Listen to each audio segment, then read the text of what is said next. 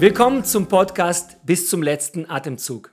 Ich bin Alexander Berg, Pastor und Gründer der Mosaikkirche wie eine Familie in Erfstadt. Die Idee hinter diesem Podcast ist, Menschen für die Gemeindegründung in Deutschland zu gewinnen und die, die bereits in diesem Prozess sind, zu ermutigen, weiterzumachen. Aus diesem Grund treffe ich mich mit Gemeindegründern zu einem Interview. Gemeinsam können wir ihre Erfolge feiern und aus ihren Fehlern lernen. Jesus hat versprochen, seine Kirche zu bauen und er tut es immer noch, auch heute, mit den Menschen wie du und ich. Wenn dir dieser Podcast gefällt, dann möchte ich dich darum bitten, es zu abonnieren, zu liken, einen Kommentar zu schreiben oder an deine Freunde weiterzuleiten. Und nun viel Spaß mit der neuen Episode. Willkommen! Thema von unserem Podcast heute heißt Helden aus zweiter Reihe. Wir reden über Menschen, die Gemeindegründung praktisch nebenberuflich machen. Es gibt viele Gemeindegründer, die ähm, es beruflich machen, die ähm, ihr Hobby zum Beruf gemacht haben. Und dann haben wir Helden, die praktisch das neben ihrem Beruf in ihrem Leben machen. Man könnte sagen, so Zeltmacher, Missionare. Und heute habe ich so einen Helden bei uns. Ich möchte den heute in die erste Reihe holen. Das ist der Daniel. Daniel, willkommen. Schön, dass du da bist. Ja. Ich freue mich sehr. Wir kennen uns nicht persönlich. Wir kennen uns nicht persönlich. Wir haben uns, wir haben telefoniert miteinander, wir haben miteinander geschrieben und, äh, aber sonst weiß ich eigentlich wenig von dir, außer dass du natürlich bei der Gemeindegründung äh, geholfen hast oder mitgearbeitet hast. Entschuldigung, nicht geholfen, du hast gedient und dafür danke ich dir an erster Stelle. Danke dir, dass du bei dieser Arbeit schon mitgemacht hast. Du hast ein Buch geschrieben, das darf ich vielleicht kurz verraten. Das heißt äh, Musik im Gottesdienst. Ähm, kann ich euch empfehlen. Ich habe äh, noch nicht gelesen, aber ich werde das lesen. Aber ich habe sehr vieles Gutes darüber gehört von deinem äh, Pastor. Und äh, gut, bevor wir aber machen, möchte ich, dass du kurz dich vorstellst oder lang vorstellst. Erzähl mal einfach, wo du herkommst, was dich ausmacht, warum du das Buch geschrieben hast. Ja, wenn du das Buch schon so zum Anfang in die Kamera hältst. Also ich bin tatsächlich Musiker, eigentlich in meinem Hauptberuf. Ich bin mhm. Orchestermusiker, spiele Geige ähm, in Köln im Orchester. Und ja, meine zweite Leidenschaft ist die Theologie. Ich habe also ah. beides studiert und ähm, beides parallel studiert und dann eben auch so zu diesem Thema gekommen. Und ja, eben in der Gemeindegründung war das auch so dann meine Hauptaufgabe, erstmal die Musik in die Hand zu nehmen. Deswegen wurde ich damals auch gefragt. Genau, ja, was gibt es sonst zu sagen? Moment, lass mal gucken, wir sind schon. Sag mal, erzähl mal, wo du herkommst, wann bist du geboren, wo bist du geboren ja, und so weiter. Ich komme aus dem Siegerland, so der südöstlichste Zipfel Nordrhein-Westfalens. Okay. Ist in der Nähe von Siegen und ähm, ja, bin eigentlich in Gemeinde aufgewachsen. Meine Eltern sind gläubig. Ähm, mein Vater war selbst eine Zeit lang auf der Bibelschule, hat äh, als Kindermissionar gearbeitet eine Zeit und ähm, ja, dann auch viele Jahre Ältester in einer Baptistengemeinde, in der ich eben aufgewachsen bin. Und ähm, ja, so habe ich eigentlich Gemeinde von Anfang an kennengelernt, auch in der Familie natürlich Gemeindearbeit mitbekommen. Ähm, ja, als jüngster von fünf Jungs auch dann bei den älteren Brüdern gesehen, die auch zum Teil dann in Gemeinde sehr aktiv waren. Und okay, also du, du kommst aus dem Gemeindekontext. Genau. Gemeinde ist nichts Neues für dich, ja. so wie ich verstanden habe. Wie bist du zum Glauben gekommen? Denn das ist ja auch immer wieder spannende Geschichte. Ja, ja. Ne? Ja, klar. Ich meine, auf der einen Seite habe ich die Geschichten natürlich von klein auf gehört, aber so, dass ich es bewusst das erste Mal verstanden habe, da war ich sieben Jahre alt, tatsächlich bei einer Zeltevangelisation. Okay. Wo ich dann eben, weil ich nicht allein zu Hause bleiben konnte, durfte. wahrscheinlich, durfte, mit dabei war. Okay. Und äh, ich habe mich zwar nicht nach vorn getraut, aber durfte dann hinterher zu Hause mit meinem Vater zusammen beten. Und ähm, das ist so mein ähm, Bekehrungserlebnis gew gewesen, sozusagen. Was hat dich bewegt? Ich meine, was war der Grund? Hast du erkannt, dass du der größte Sünder der Welt bist oder ja, mit so, sieben? So, so, ungefähr. Also ich habe okay. so im ersten Mal dieses klassische Bild verstanden von ähm, dem Graben, der zwischen uns ist und dass Jesus die Brücke ist und dass das Kreuz, diese schöne Illustration, wie man sie gerade damals häufig gebraucht hat. Mhm. Ähm, das ist mir da so zum ersten Mal bewusst geworden und da habe ich das so sage ich mal, verstanden, dass ich eben Jesus auch als Erlöser brauche. Ähm, schön. Ich meine, wenn wir, wenn du schon mit sieben Jahren dich für Jesus entschieden hast Und äh, so, wie, wie lief dann weiter bei dir? Wo, lief dein Leben weiter? Oder anders gesagt, was, wer waren die prägendsten Persönlichkeiten in deinem Leben? Wer hat dich geprägt, wenn du jetzt so zurückblicken würdest? Also ich finde find ich jetzt echt schwer zu sagen. Einerseits natürlich viel erstmal durch das Vorbild, was ich in der Familie erlebt habe, gerade in dem Alter. Mhm. Ähm, hinterher dann definitiv auch ja, viele Menschen, Freunde, mit denen ich zu tun gehabt habe, andere Jugendliche, mit denen wir dann zu Schulzeiten aktiv waren, Schülerbibelkreis gemacht haben und ähm, ja. Okay. Ähm, ähm, du warst mit 87 bekehrt und dann, ähm, wann bist du zur Bibel, oder Entschuldigung, wann hast du dein Theologiestudium angefangen? Was war das? Was, warum Theologiestudium? Ja. Ich meine, du hast gesagt, du bist Berufsmusiker. Ja. Und wie kamst du dazu, dass du sagst, okay, ich mache Theologie? Ja, bei, mir, bei mir stand es tatsächlich immer so ein bisschen auf der Kippe. Ich habe, als ich Abitur gemacht habe, stand ich vor der Frage, was mache ich weiter? Und einerseits war die Theologie auch schon da so ein bisschen meine Leidenschaft auch. Ich habe gerne christliche Bücher gelesen und wollte das vertiefen. Ich habe einige Freunde gehabt, die gesagt haben, hey, wir gehen nach Gießen oder sonst wo in Deutschland, wir wollen Theologie studieren. Und einerseits war der Wunsch von mir eben auch da und ich bin, ähm, war aber zu dem Zeitpunkt schon auch drei Jahre durch meine Musik eben an der Musikhochschule, hatte da Instrumentalunterricht und wollte das eben auch nicht aufgeben. Und ähm, so kam halt irgendwann ein Freund auf mich zu und sagte, hey, es gibt weil ich einfach jetzt mal Schleichwerbung, es gibt in Deutschland eine Möglichkeit, das neben dem Beruf zu machen, Theologie.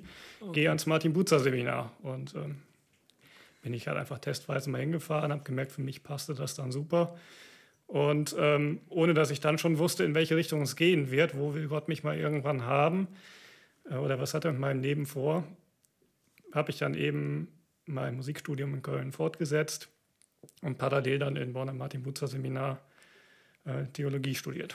Okay, wir machen unten in der Beschreibung Martin Butzer Seminar, machen wir einen Link, sodass ihr alle genau. rausfinden könnt, was Martin Butzer Seminar ist und so, falls man das nicht kennt. Ja. Cool. Ähm, Nochmal kurz zu deinem, äh, ich war gerade jetzt ziemlich verblüfft oder begeistert über Musikinstrument, von äh, den du beherrschst. Also kannst du kurz äh, erzählen, was du spielst? Ich spiele Geige.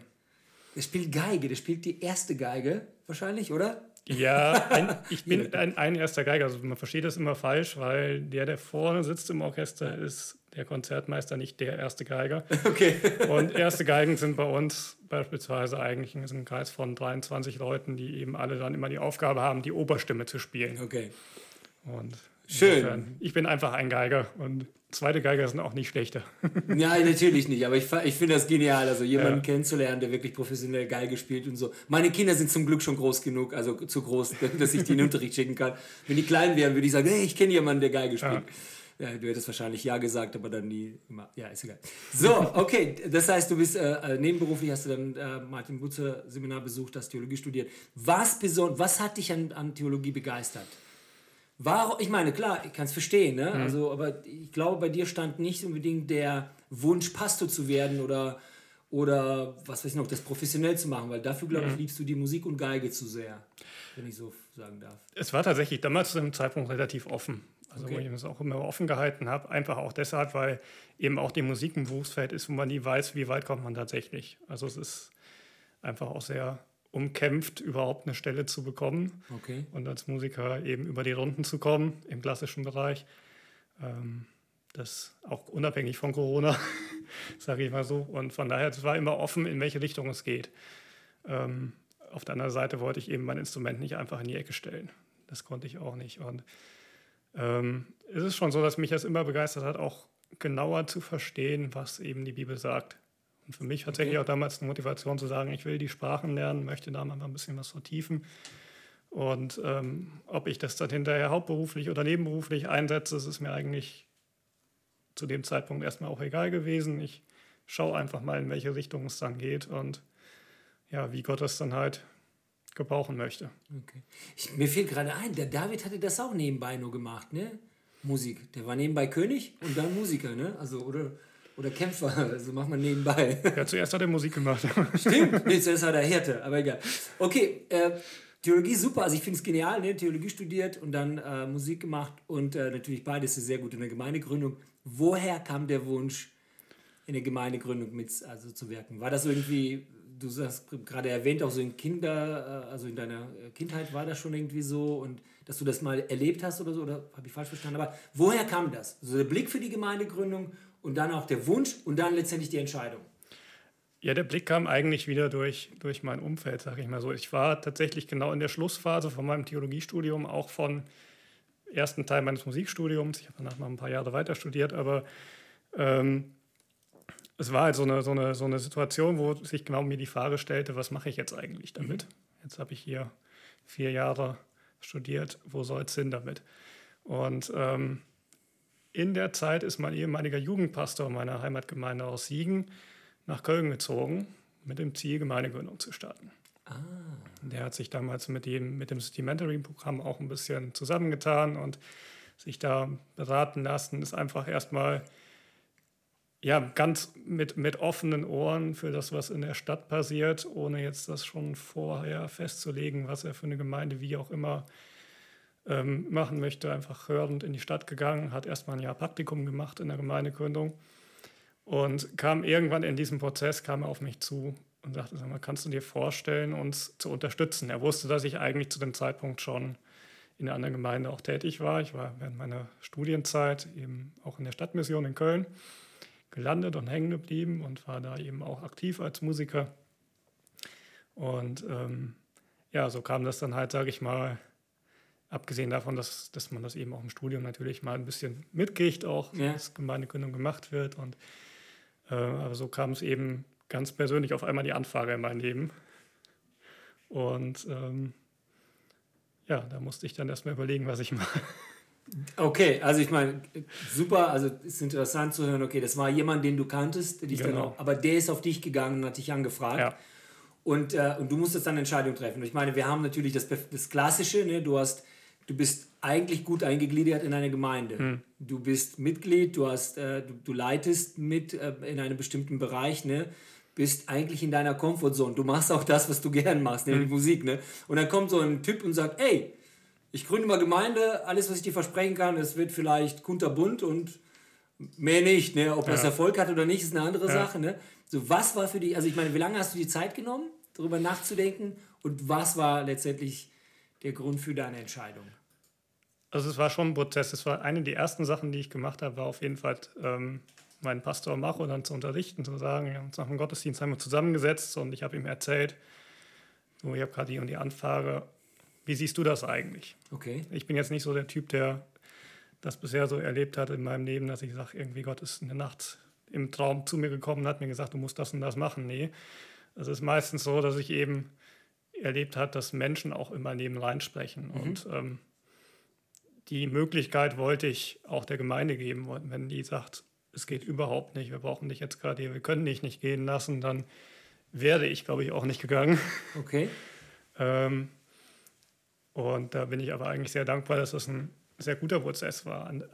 Auf der anderen Seite war es auch so, dass natürlich auch bei der Gemeindegründung vieles war noch offen, in welche Richtung geht ähm, Als ich mich dann auch häufiger mit den Gemeindegründern unterhalten hatte und haben wir auch so gemerkt, wo wir in vielen Dingen einen ähnlichen Weg hinter uns hatten. Dann auch in den Jahren, in denen wir uns nicht gesehen hatten, er noch in Siegen war und ich nach Köln schon gezogen war. Ähm, wir haben in vielen Dingen einen ähnlichen Weg hinter uns und ähm, da war eine sehr gute gemeinsame Basis schon mal da. Okay. Wir hatten ansonsten ein sehr vielfältiges Gründungsteam. Also es war nicht so, dass eine Gemeinde geschlossene Gruppe rübergeschickt hat und gesagt hat, macht ihr mal was Neues auf, sondern es war wirklich ein bunt zusammengewürfelter Haufen aus verschiedenen Hintergründen. Und ähm, ja, es war auf jeden Fall so zu der Zeit, dass es mich dann doch angespornt hat, auch ähm, gerade ich habe ähm, mit, mit der Zielsetzung auch dann, suchte jemand im Bereich Musik und diese Aufgabe anzufangen, wie fängt man eigentlich Musik in der Gemeinde an, wo es noch gar nichts Gemeinsames gibt, wenn man von null, vom Nullpunkt an halt ähm, ein Musikrepertoire aufbauen muss in den Gottesdiensten. Und ähm, ja, es war auf jeden Fall eine spannende Geschichte und als dann, sage ich mal, aus von allen Seiten auch eine, eine gute Unterstützung in die Richtung kam, habe ich gesagt, dann machen wir das. Es war aber tatsächlich ein Prozess, weil es eben auch nicht von heute auf morgen ging. Also ich habe ein Jahr lang, als Student kann man das machen, ich war damals noch nicht verheiratet und hatte noch keine Kinder. Aber ich habe einem Jahr habe ich auch beide Gemeinden parallel dann tatsächlich gemacht. Das heißt, wir hatten in der Gemeindegründung Nachmittagsgottesdienst und vormittags war ich dann immer noch ab und an auch involviert dann in der Stadtmission. Deswegen bist du mein Held. Helden aus zweiter Reihe, du musst ganz nach vorne kommen, genau. Also genau, eine Aufgabe ja. übernommen und wirklich, du, man merkt, du hast ähm, eine Entscheidung getroffen und dann hast du das wirklich durchgezogen und eben noch nebenbei, also das heißt nicht nebenbei, sondern noch deine, deine Gemeinde unterstützt ja. und dann die Gemeindegründung unterstützt. Du ja. hast gesagt, äh, du hattest keine Kinder, ihr habt jetzt Kinder, also du bist genau. verheiratet genau. und wie viele Kinder habt ihr? Wir haben zwei Kinder, die sind ein und drei Jahre alt. Oh. Süß. Genau. Spielen die schon Geige? Nee. die werden aber Geige spielen, oder? Das überlasse ich denen, genau. Also sie hämmern schon runter am Klavier rum. okay, okay, okay. Sehr gut. Man kann nicht früh genug anfangen. Genau. Ähm, cool. Ähm, okay, du hast eine Entscheidung getroffen, dann ähm, hat die Gemeinde, wer hat die Gemeinde reagiert? Also deine, deine äh, Heimatgemeinde. Haben die ja. gesagt, so, ja, endlich sind wir denn los? Oder haben die gesagt, nein, wie kannst du uns das antun? Nein, das war auch ein Prozess. Also ich glaube, erstmal für die Sache eine große Unterstützung. Und okay. ähm, erstmal das, also es hat niemand gesagt, irgendwie, ich gehe jetzt zur Konkurrenz. Und das war auch nie unser Ziel, sondern okay. meine Gründung war ja auch, äh, wir wollten jetzt nicht irgendwie quer von anderen Gemeinden weg Schäfchen stehen, sondern wir wollten halt gucken, welche Menschen in Köln erreichen wir, die wir, die jetzt von keiner Gemeinde mhm. erreicht werden.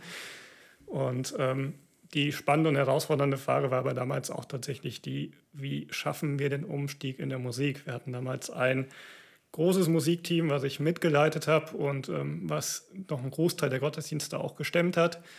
Ähm, und dann ergänzt wurde von einzelnen Musikern, die dann mal auch allein am Klavier einen Sonntag übernommen haben.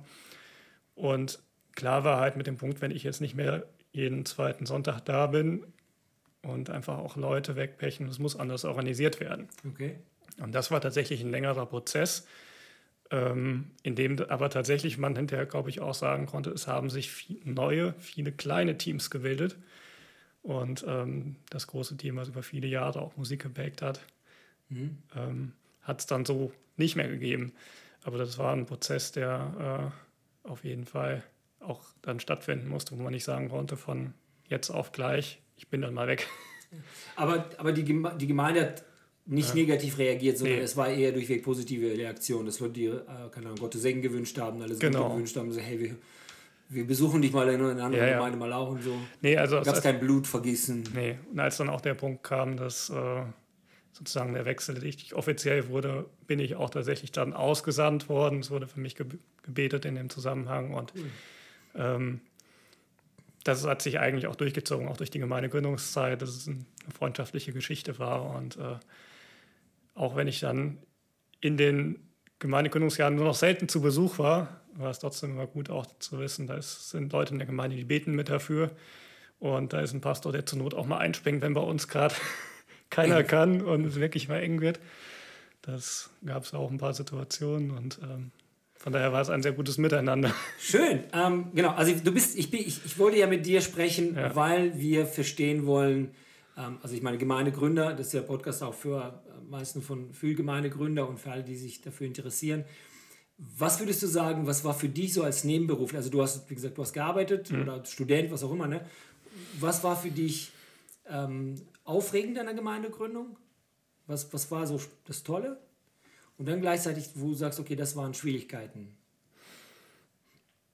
Also ich glaube, was definitiv schwierig ist oder auch immer schwieriger wurde, muss ich sagen. Ich war damals war ich noch Student und okay. es ist halt vergleichsweise einfach als Student und als ledige Person diese Zeit zu finden, sich da wirklich voll zu investieren.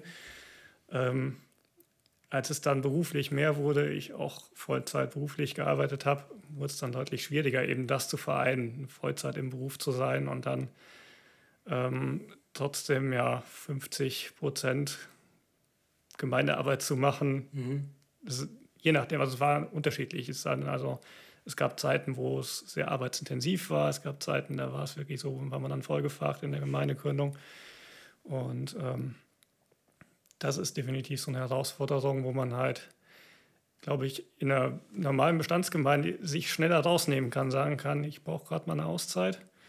Gemeindegründung heißt einfach alle, die von Anfang an dabei sind. Jeder packt irgendwo mit an. Und wenn es nur heißt, vor dem Gottesdienst eben, die Technik in den angemieteten Raum zu tragen oder irgendwelche Kleinigkeiten zu machen. Das ist. Man ist mit in der Verantwortung genau. genommen. Ne? Man genau. Ist dann, äh, genau, okay. Also das, das was, was noch? Was, ich, wenn du jetzt, wenn du jetzt mit deinem Gründer reden mhm. würdest, so, ne? Also mit mir zum Beispiel. Und, so, ne? und ich starte jetzt eine Gemeinde und ich habe dann so ein paar Typen, so Helden mhm. wie du. Was würdest du mir als Pastor raten? Worauf soll ich achten bei diesen, bei diesen Menschen, aus deiner Erfahrung? Also ich glaube, man, und was man sehr häufig unterschätzt, ist, wie, wie stabil ist jemand, wie geerdet ist jemand, auch okay. als, als Persönlichkeit. Ähm, weil das ist etwas, was wir gemerkt haben in der Gemeindegründung. Ähm, es kommen sehr viele verschiedene Persönlichkeiten, die sich auch noch gar nicht, zum Teil noch gar nicht so lang kennen, kommen auf einmal zusammen und dann wird so ein Projekt gestartet und man merkt, im Laufe der Zeit lernt man sich richtig intensiv kennen. Mit allen Stärken und Schwächen und ähm, das ist was, was man, glaube ich, schon ein bisschen mit im Blick haben muss. Äh, auf der anderen Seite glaube ich, man braucht jetzt auch nicht riesige Qualifikationen, um mit Teil zu sein einer mhm. Gründungsarbeit, sondern einfach die, die äh, Neugier und den, den Mut mitzuarbeiten und äh, mit anzupacken und einfach offen zu sein. Man muss offen sein für Neues und eben auch ja, bereit sein, mal einen Sonntag nicht nur da zu sitzen und der Empfangene zu sein, sondern man gibt immer. Man gibt jeden Sonntag, man gibt pausenlos. Man empfängt dabei natürlich auch. Ja, ist klar. Aber nochmal, lass uns nochmal konkreter werden. Ja. Du, jetzt rede mit mir und sag ja. mir, Alex, du willst jetzt eine Gemeindegründung starten und du, ich habe gesehen, du hast da zwei oder drei Typen. Ja. Pass auf, achte auf diese Dinge. Das wären. Darauf musst du achten. Also, weißt du, so, was würdest du sagen? Ja. Okay, was, was, wo du sagst, ey, das, das, da haben wir zu wenig geachtet oder ich habe nicht, so, da hätte ich mehr gewünscht vom Pastor oder vom Gemeindeleiter oder wer auch immer da war. Da hätte ich ein bisschen, darauf hätten wir uns vielleicht fokussieren müssen. Also ich glaube, definitiv gehört eine, eine, Liebe dazu zu den Menschen, die man erreichen möchte. Okay, Liebe zu den Menschen. Ähm, und ja, wie soll ich das sagen? Also Liebe zu den Mitarbeitern, wie wir da. Lieb, ja, Liebe zu den Mitarbeitern, aber auch ja, eine, eine Liebe für Gemeinde. Also okay. es, es, ist kein, kein guter Punkt zu sagen, jetzt bin ich bis jetzt irgendwie meine Arbeit frustriert, irgendwas in meiner bisherigen Gemeinde läuft nicht so, wie ich es mir wünsche. Okay. Und jetzt haue ich mal ab und mache was Neues. Ähm, das habe ich oft genug erlebt, wenn Leute übermotiviert sind, tolle Ideen haben und das auch mhm. gerne einbringen, aber dann eben an der Realität scheitern, weil natürlich auch das äh, auch kein Selbstläufer ist, kein Wunschkonzert. Also ähm, man erlebt auch in Gemeindegründungen viele Auf- und Abs und Niederschläge und ähm, das sollte man sich darauf einstellen, dass es eben nicht ein bequemer Weg ist zu sagen, jetzt mache ich mal das, was ich schon immer machen wollte, sondern mhm ja. Was würdest du sagen, so du persönlich, was hast du, was hast du gelernt aus der Gemeindegründung? Also ich habe erstmal ganz viel über mich gelernt, weil auch in der Mitleitungsarbeit, nicht damit involviert war, man merkt, wo man selbst, wie man halt tickt, wenn, wenn Entscheidungen gefällt werden muss. Ja, vorher war ich nicht in Gemeindeleitung direkt involviert, aber man merkt, wenn dann Entscheidungen getroffen werden müssen, da gibt es den total visionären Typen, der nach vorne geht. Und das ist jetzt persönlich gar nicht meine Stärke. Deswegen bin ich, glaube ich, auch nicht der geborene Gemeindegründer, sondern ich bin e-, eher jemand, der den Weg mitgeht, aber halt unheimlich gerne auch im Kopf mitdenkt und weiterdenkt und dann manchmal aber auch fünf Schritte zu früh war im Kopf. Okay. Oder halt ähm, zu vorsichtig bin. Also ich glaube, ich bin nicht so der, der total offensive Typ. Aber ähm, das halt zu lernen und dann sich selbst als Persönlichkeit dabei besser kennenzulernen, aber auch ähm, ja, das dann eben daran auch zu wachsen. Also okay. das war für mich die Gemeindegründungszeit insgesamt, ich glaube gut sechs Jahre, war unheimlich prägend, weil Gemeindegründung ist ein Stück weit immer intensiver noch als Normales, normale Gemeindearbeit. Ja. Und äh, für mich war es, glaube ich, auch nach dem Theologiestudium dann eine Intensiv-Praxisschulung. Okay, okay, Also, weil, weil man halt äh, in alles schrittweise mit reingenommen wurde und Dinge äh, mitzuentscheiden hatte, ob es finanzielle Sachen waren. Irgendwann, ähm, ja, vorher habe ich nicht, nicht groß gepredigt in der Gemeinde, ich war mehr im Musikbereich involviert. Auch das hat sich dann geändert und dann ähm, war ich da mit eingebunden, immer mal wieder. Und ich habe vieles lernen dürfen in der Zeit und viele Erfahrungen sammeln dürfen. Okay, persönlich, du hast vieles persönlich entdeckt. Was hast du über Gemeinde gelernt? Ich muss sagen, was ich gerade gelernt habe, was mich sehr gefreut hat, wie man jeden Einzelnen braucht. Okay. Das ist, ja, also, nee, aber es ist, ist, wirklich so, man kann ja heute in eine große Gemeinde gehen und man geht unter als Einzelperson. Ja. Und das ist in Gemeindegründung eben nicht so. Es ist nichts, wo ich hingehe und ich setze mich in der Ecke und, sondern jeder wird gebraucht und jeder wird wertgeschätzt und ich staune immer, welchen Haufen Gott da zusammengestellt hat, weil wir so eine unheimlich bunte Truppe auch waren, so unterschiedlich und wo ich jetzt gedacht hätte, so auf normalen Wege, wenn wir alle irgendwie wir haben nicht, nicht gemeinsame Hobbys, wir kommen aus völlig unterschiedlichen Milieus, aber wir machen zusammen Gemeindegründung. Okay. Und das. Was hast du über Gott gelernt? Meine, du sagst, es ist ja. eine prägende Zeit. Es war, ja. du hast viel theoretisch gelernt. Ja. Und jetzt auf einmal stehst du da auf so einem Schlachtfeld. Entschuldigung, darf man das verwenden? Ja. Schlachtfeld, diese Welt, ja, gut, wir sagen mal, äh, praxisorientiert. Nein, ich meine, das ist, ist, ja wirklich tatsächlich eine Art von Schlachtfeld. Aber ich habe erlebt, dass über Gott wirklich für mich eine der prägendsten Sachen Gott mutet uns nie mehr zu, als wir auch tragen können. Okay. Und ähm, gerade auch, wenn es darum ging, wie schnell wächst so eine Gemeindegründung. Wir sind eher beschaulich in der Größe geblieben, aber die Menschen, die zu uns kamen, für die war die Größe genau richtig und okay. ähm, für die brauchten wir auch die Zeit. Und es war immer so, dass ich, also eigentlich nie an dem Punkt, dass ich sage, Gott überfordert uns total, auch wenn es definitiv harte Zeiten gab, auch wenn mhm ja, wenn harte private Sachen zusammenkommen und das dann vereint werden muss mit der Gemeindearbeit. Ähm, also Gemeindegründung war für uns immer in der Beziehung eine angefochtene Situation auch. Mhm. Was würdest du mir als Pastor oder als Gemeindegründer raten? Wie soll ich mit solchen Typen wie dir umgehen? Ich glaube einfach ganz wichtig, nie vergessen, im Gespräch zu bleiben. Okay. Das war Kommunikation. Ähm, Kommunikation, genau. Das ist äh, eine Sache, da macht man niemanden Vorwurf aus und es geht genauso, man ist da so immer in der Arbeit drin, man ist voll engagiert, man ist dabei. Aber es kann einfach sein, dass irgendwann das Gespräch miteinander leidet, weil man einfach nicht mehr dazu kommt und dann stauen sich Sachen auf.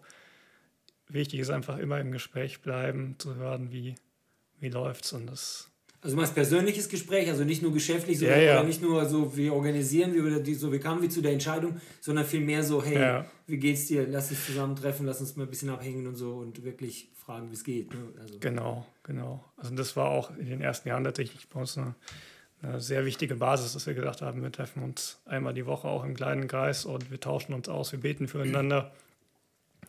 Und ähm, das ist unheimlich wichtig, solange es möglich ist. Und äh, ich glaube, das ist tatsächlich einer der Punkte, wo wir, wenn wir als, also nicht, nicht hauptberuflich das machen, ähm, am schnellsten angefochten sind.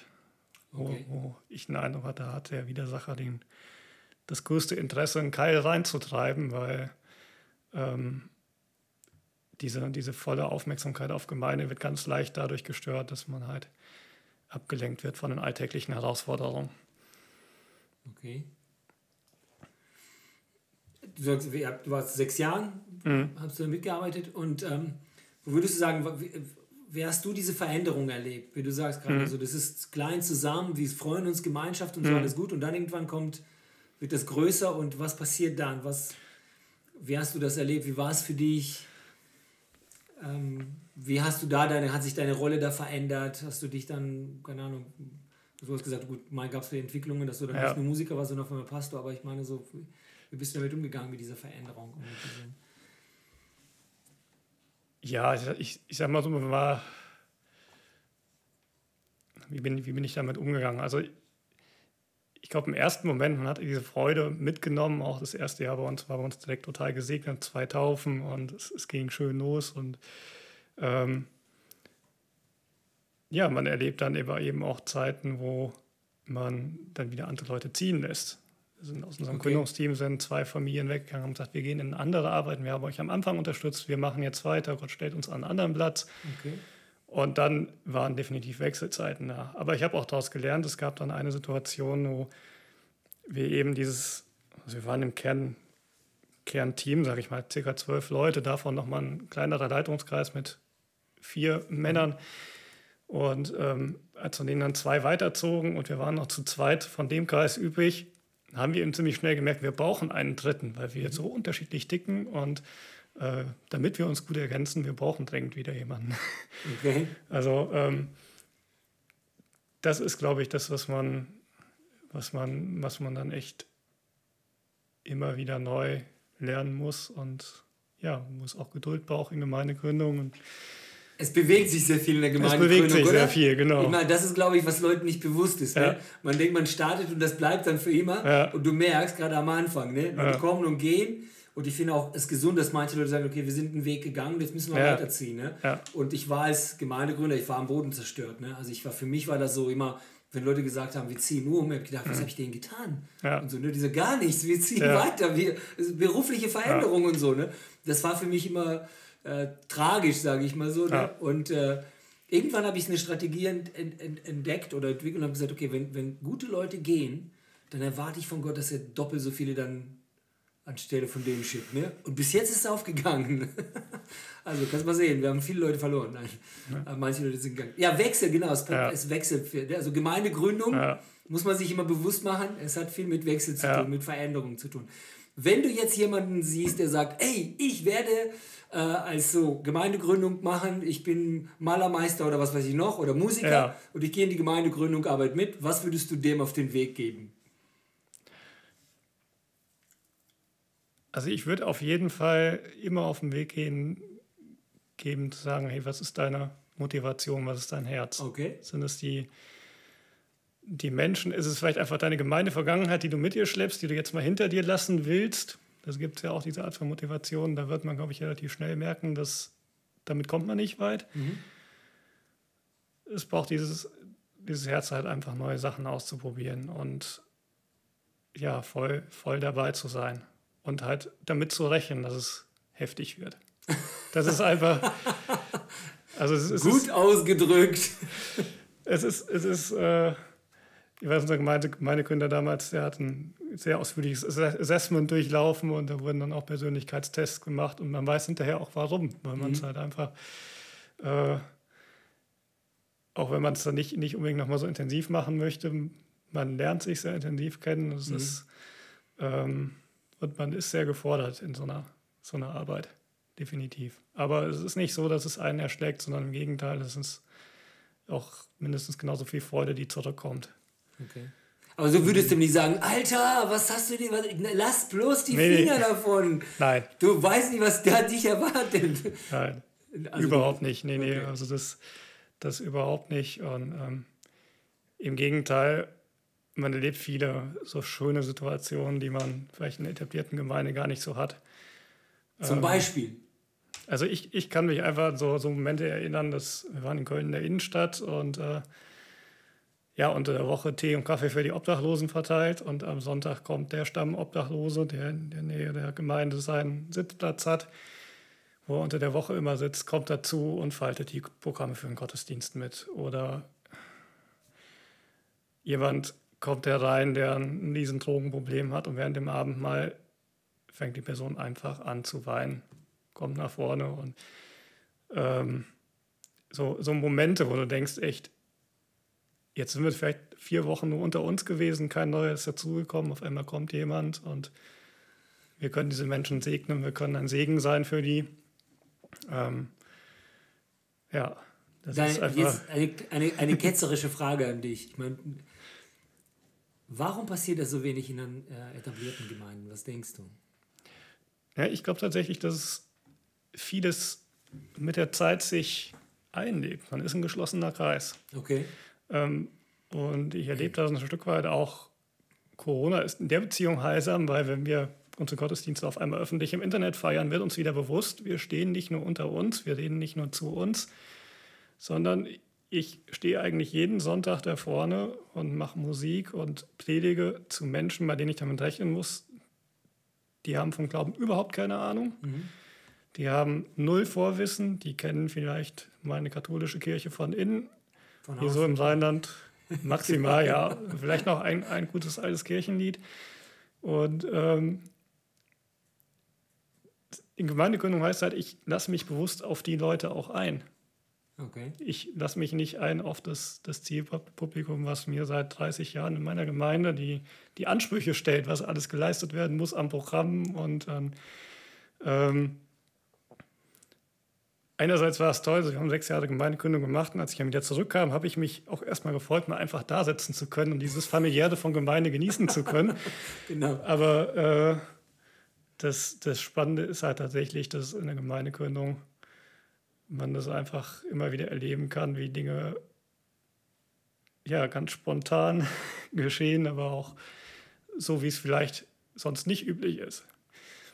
Okay, also, also man öffnet sich einfach in neue, neue Gruppen und ähm, auch neue Gesellschaftsgruppen.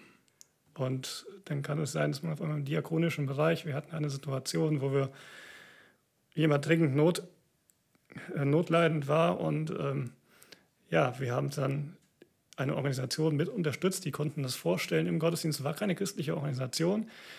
Wir haben erst überlegt, können wir das machen an der Stelle, aber wir haben gedacht, ja, der Kontakt ist da und wir wollen den Leuten die Möglichkeit, finden die Sache gut, wir wollen denen die Möglichkeit geben, die lernen uns kennen.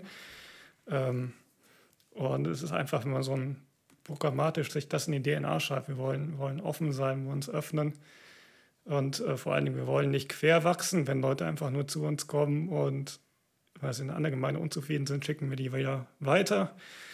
Ähm, das gibt dem Ganzen halt eine ganz andere Dynamik nach außen.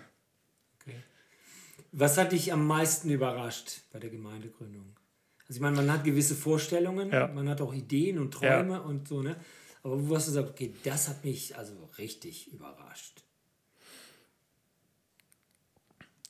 Also ich glaube, was mich immer wieder überrascht hat, auch ist, wen Gott alles so zu uns schickt. Okay. Und ähm, klar, man macht sich am Anfang so seine Vision, wen möchten wir erreichen. Und da sieht man doch so auch nach relativ kurzer Zeit, es passt gar nicht so jeder überhaupt da rein. Okay. Also. Äh, wir wollen am besten Models und reiche Leute, die genug Kohle haben und guten Einfluss haben. Ne? Und dann auf einmal so, oh, das ist ja genau das Gegenteil. Nee, aber das nicht. Also es ist einfach. äh, ich sage mal, bei uns war es so, so eine, eine Zielgruppe eben auch zu sagen, wir wollen ähm, ja, postmodern denkende Leute, Künstler und Langschläfer. Also es gab in Köln zu der Zeit keine Gemeinde, die nachmittags oder kaum Gemeinden, die nachmittags Gottesdienst hatten. Wir haben nachmittags Gottesdienste gemacht. Ähm, um wie viel Uhr? Um vier. Das ist Kaffeezeit. Das, das ist denn? Kaffeezeit, ja. Was ist das für eine Zeit? okay. Also keine typische Familienzeit, aber es ist trotzdem toll, weil Gott halt auch Menschen zu uns geschickt hat, die halt auch aus beruflichen Gründen morgens nirgendwo gelandet sind. Ja. Und ähm, auch wenn wir dann Durchgangsstationen waren für viele, es ist immer toll zu sehen, was, dass wir einfach ein Segen sein durften. Und äh, egal wie viel am Ende bei rauskommt und wie, wie schnell sowas wächst. Würdest du sagen, dass Gemeindegründung dir geholfen hat, die Gemeinde anders zu sehen und, und vor allem, ich merke so wieder das Flackern so ein bisschen, wenn du über Gemeindegründung redest, dass das doch ein bisschen in den Augen flackert. Ja, ja. Also würde ich sagen, das ist schon war sehr gute Erfahrung. Ja, ja, auf jeden Fall. Also Sollen wir als Gemeinde sagen, okay, wir schicken ständig Leute raus, die sollen zwei, drei Jahre, fünf Jahre Gemeindegründung mal zurückkommen und dann endlich zufrieden sein und glücklich sein mit dem, was die zu Hause haben? Ja, also es ist, ist auf jeden Fall gut, wenn Gemeinde immer auch eine sendende Gemeinde ist und ja. Leute weitersendet. Und ähm, klar, jeder, jeder Übergang, jeder Bruch braucht auch glaube ich, Zeit. Also es ist keine gute Idee, irgendwie alle, alle Mitarbeiter wegzuziehen auf einmal. Mhm. Ähm, aber den Mut auch zu haben und ja, auch selbst den Mut zu haben, loszulassen.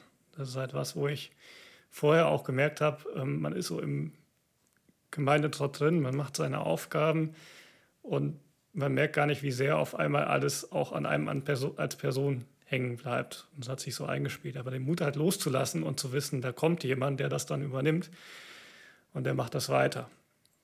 Also das ist was, was ich seitdem, was mir sehr viel bewusster geworden ist und wo okay. ich auch mittlerweile selbst versuche, sehr viel mehr darauf zu achten, dass auch da, wo ich mitarbeite in Gemeinde, ich mich nie unersetzlich mache. Okay. Oder auch nicht so fühlen, fühlen sollte, sondern immer auch die Freiheit zu sagen, ähm, hier ist meine Grenze bis dahin kann ich und ähm, diese Grenzen sollte man halt auch kennen. Okay. Auch am besten, bevor man eine Gemeindegründung geht, aber ansonsten lernt man sie halt kennen. Aber das ist was, was man, äh, das ist definitiv eine Grenzerfahrung, die man auch macht. Okay. Und aber wo man für den Glauben sehr viel rausziehen kann. Und ja. Ja, wir, wir reden viel natürlich über Gemeindegründung in Deutschland. Ne? Also das, das, der Pod, dieses Podcast ist äh, dafür da, damit noch mehr Leute ähm, einfach sich bewusst machen, okay, es gibt Gemeindegründung in Deutschland. Gott gebraucht Menschen wie du mhm. und mich für die Gemeindegründung in Deutschland. Warum glaubst du, brauchen wir Gemeinden in Deutschland, mehr Gemeindegründung in Deutschland? Ich glaube einerseits, wir brauchen sehr viel mehr Gemeinden. Ähm, einerseits, um verschiedene Gruppen in der Gesellschaft zu erreichen. Andererseits aber auch, also ich bin persönlich gar, gar nicht so sehr ein Freund davon, wenn eine Gemeinde immer nur in eine Zielgruppe geht. Gerade weil ich bei uns auch diese Vielfalt erlebt, erlebt habe und ähm, wo jeder Milieu, Milieuforscher gesagt hat, ne, ihr passt nie zusammen. Aber das ist eben gemein. Aber gerade, was ich erlebt habe, in diesem kleinen Kreis Gemeinde zu leben, ist so viel, ja, ein Stück weit auch authentischer als sonntags in eine Gemeinde mit tausend Leuten zu gehen und einfach nur da zu sitzen und ich gehe wieder nach Hause. Und die Gemeinde ist ein Programmpunkt unter der Woche. Okay. Weil jeder, der da kommt, in irgendeiner Form dabei ist. Wir haben jeden Sonntag gemeinsam gegessen. Wir haben äh, Gemeinschaft miteinander gehabt nach jedem Gottesdienst. Und das ist in so einer kleinen Gruppe, wo jeder mit anpackt, anpackt einfach ja, so eine, eine intensive Möglichkeit, okay. wo man sich ja, glaube ich, in der großen Gemeinde eher entspannt zurücklehnen kann, das auch ein bisschen abstecken kann, bis hierhin und nicht weiter. also meine letzte Frage wäre, du würdest nochmal Gemeindegründung machen, wenn du jetzt eine Chance hättest. Ja, definitiv. Aber wenn es jetzt in dran ist, wenn, wenn Gott mich ruft, in diese, diese ähm, Richtung Gemeinde zu gründen, ähm, bei uns ist es so, wir, wir mussten die Gemeindegründung leider nach sechs Jahren auch einstellen, auch weil es ähm, im Endeffekt wir nicht mehr genug Leute gewesen wären, um es eben von der Leitung her gut zu stemmen dann. Ähm, ich würde sehr genau darauf achten, wie, wie ich mich halt dann belasten kann. Okay. Also das ist, ich habe in den letzten Jahren auch gemerkt, dass eben das, was ich in dieser Zeit als lediger Student machen konnte, sehe ich jetzt momentan nicht mehr. Gerade haben sich auch Prioritäten verschoben. Aber ich habe nach wie vor ein Herz dafür und das, für das, was eben auch Gemeindegründung ausmacht, diese Öffnung nach außen und ja, dieses ständige Bewusstsein eben, auch wenn ich, wenn wir unter uns sind, wir sind nie unter uns, sondern mhm. da sind auch Leute dabei, die ähm, noch nie was mit Kirche am Hut hatten und die müssen wir auch mitnehmen. Okay. Zu denen sollten wir auch reden und ja. Ja, ich denke mal, das ist wirklich ein wichtiger Faktor dass wir Pastoren oder, oder Gemeindegründer, die das wirklich äh, ich sag mal, professionell machen, dass wir einfach darauf achten müssen, wie viel Zeit ähm, ähm, haben die Leute, die mit uns arbeiten. Ne? Auch wenn sie mit großer mhm. Leidenschaft kommen, so wie du, auch mit viel Begabung und, und viel Freude und viel Liebe und so, ne? dürfen wir trotzdem nicht vergessen, es ist, es ist immer noch äh, Nebensache. Mhm. Also auch wenn ich wichtige Nebensache, aber es ist so, ihr habt äh, eine Arbeit äh, oder Studium oder was, mhm. ne, das euch fordert. Und das ist ja nicht nur so, dass man auch Student, man geht zur Uni, äh, sitzt mal nach acht mhm. Stunden, kommt zurück und sagt, so, jetzt habe ich nichts mehr zu tun, sondern man hat die Hausaufgaben, man muss ne, sich vorbereiten, schreiben und so. Ne? Genauso Leute, die äh, von der Arbeit nach Hause kommen, haben Familien und so weiter. Ich denke mal, das ist natürlich sehr wichtig. Und deswegen bin ich, bin ich ähm, wird mir jetzt nach vielen Jahren immer wieder bewusst, wie viel meine Leute da geleistet haben. Mhm. Ich bin unglaublich dankbar. Ne? Also ich meine, auch dieses Podcast funktioniert, weil da Leute im Hintergrund sind, die ihre Zeit investieren. Mhm. Und du bist so ein Held, der dann wirklich ja, sechs Jahre, ich meine, ich finde es genial und Gott hat es gesegnet. Ähm, auch wenn wir vielleicht nicht alle Früchte jetzt sehen, mhm. bin ich mir sicher, wenn wir im Himmel sind, gibt's da ganz, wird da ganz viel ja. äh, gesehen oder wir werden vieles entdecken und sagen, wow, das war, weil ihr, du und äh, deine Freunde da, der euch investiert habt und Leute zum Glauben gekommen ja. sind. Wir sind am Schluss vom Podcast. Du hast jetzt ein paar Minuten oder Sekunden zu sagen, was du noch sagen wolltest, äh, gerne sagen würdest, äh, was dir auf dem Herzen liegt. Äh, für die Leute, die an der Gemeindegründung denken, in der Gemeindegründung drin sind, was auch immer. Was würdest du so, noch ein paar letzten Sachen oder Sätze? Ich würde einfach, ich würde Mut machen dazu. Okay. Das diesen, diesen Schritt zu gehen und sich als, als Gemeinde oder auch in mehreren Gemeinden zusammen, wie auch immer, zusammenzutun, zu schauen, wo sind in unserer Stadt, in unserem Umfeld Orte, wo es noch keine Gemeinden gibt, wo es noch keine Christen gibt. Und ähm, ja, sich da mutig drauf einzulassen. Und auch, ja, vielleicht für die, die eher introvertiert sind, ich bin auch nicht so der Straßenevangelisation,typ überhaupt nicht. Es ist für alle ein Platz da. Man muss nicht, man muss nicht der geborene Evangelist und Missionar sein, um in der Gemeindegründung mitzuarbeiten. Es braucht ganz praktische Helf äh, Fähigkeiten zum, zum Mithelfen und äh, es braucht zuallererst einfach ein Herz und eine Liebe für die Menschen und nicht entmutigen lassen. Also jeder wird gebraucht und jeder kann gebraucht werden. Super. Dankeschön, Daniel. Nochmal danke sehr, dass du dabei bist, ja, dass du heute da warst. Auch. Unser Podcast heißt Bis zum letzten Atemzug, ne? also Gemeinde gründen oder mit Jesus leben bis zum letzten Atemzug. Ich wünsche dir weiterhin Gottes Segen in der Arbeit, in der du gerade stehst. Und ich hoffe, wir sehen uns vielleicht irgendwann bei einer Gemeindegründung. Ja. Alle anderen wünsche ich noch einen Gottes Segen und äh, bis zum nächsten Mal. Tschüss.